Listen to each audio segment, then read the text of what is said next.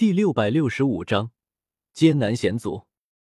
亡魂山脉地势险恶，拥有数层天然屏障。第一层便是那无处不在的阴气，第二层则是魔兽。偌大的亡魂山脉内，自然生活有许多魔兽。这些散布整座山脉中魔兽，无形中充当了亡魂地殿的眼线。任何外来者，只要被他们发现，一场厮杀少不了。虽然我们一行人可以轻易杀死这里的魔兽，可还是那句话，一旦动手，斗气波动很容易被亡魂地殿察觉。而对方一旦有了准备，这场偷袭就会演变为正面强攻，那样变数太大，也不太安全。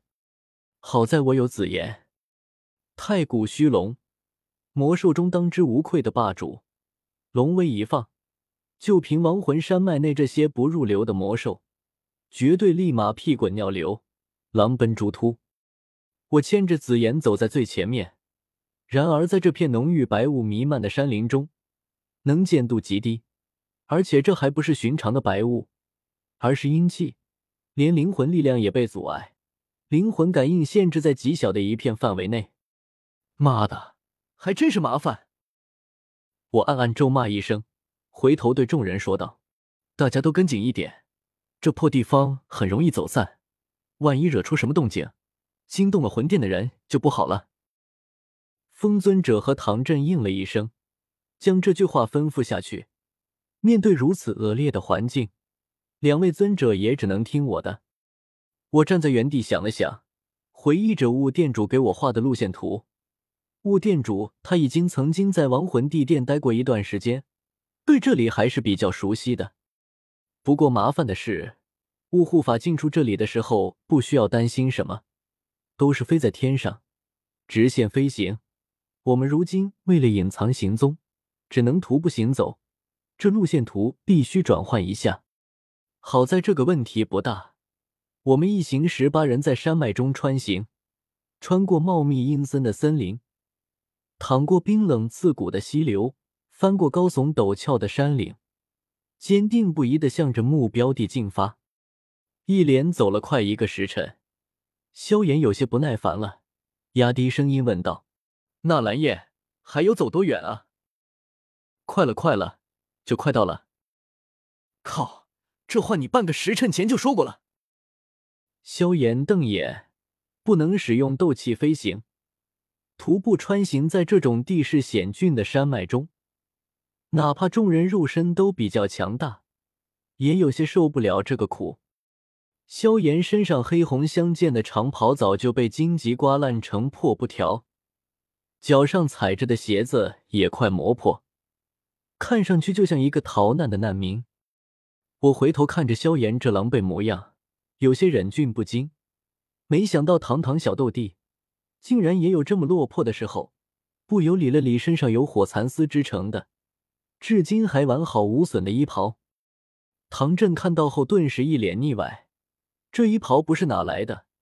正是他女儿临行前送给我的，现在还跟人炫耀上了。纳兰叶，那个魂殿分殿还没到吗？唐前辈，真的快了。我回忆了下午店主给的路线图，再将之前走过的路的路线图画出，凭借强大的灵魂力量。在脑海中将两幅路线图重叠在一起，顿时很直观的看到，大概再走一两刻钟的就到了。一行十八人继续闷头向前走，一路上有什么魔兽都被紫炎散发的龙威吓跑，没有遇到任何麻烦。忽然，我目光一凝，看到前方森林树梢上有一只只麻雀大小的黑色小鸟散布其中。形成一道严密的封锁网，连忙抬手低吼道：“前方有情况，停下！”风尊者眉头微蹙，从后面走了上来，望了望前方的茂密森林，奇道：“有什么问题吗？老夫没看到有什么危险，也没任何魔兽存在。当然有，那些黑色小鸟是亡魂地殿的眼线，这片森林被亡魂地殿做了手脚。”亡魂山脉中的魔兽是不会擅闯进去的，所以只要我们一进去，这些黑色小鸟就会以声波传讯给亡魂地殿，从而引起对方的警觉。听完我的解释，萧炎目瞪口呆，朝着前方森林瞧了好几眼，才从里面找到只有麻雀大小的黑色小鸟，竟然将这种小东西当作眼线。寻常人谁能想到，这要是换做他一人来此，肯定一头扎了进去，说不定之后就落入亡魂地殿的陷阱中，死无葬身之地。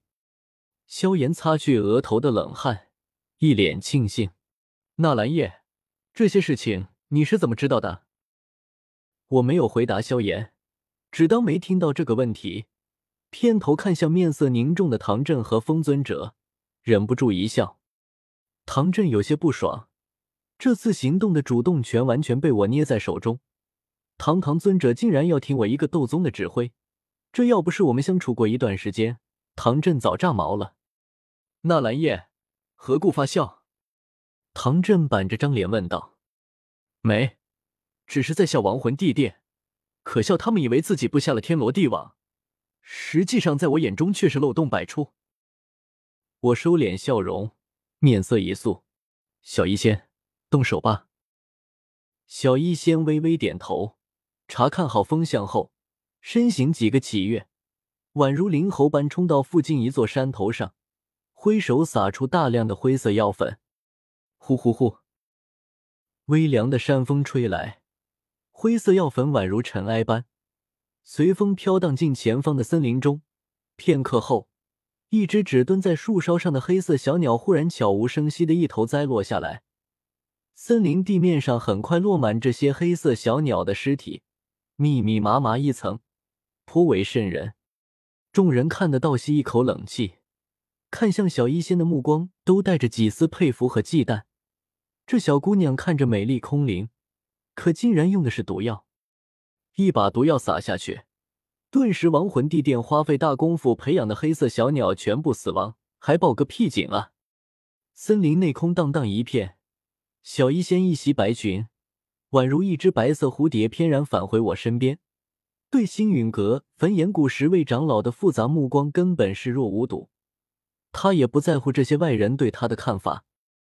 诸位，这是清心丹，可以借小医仙刚才用的毒。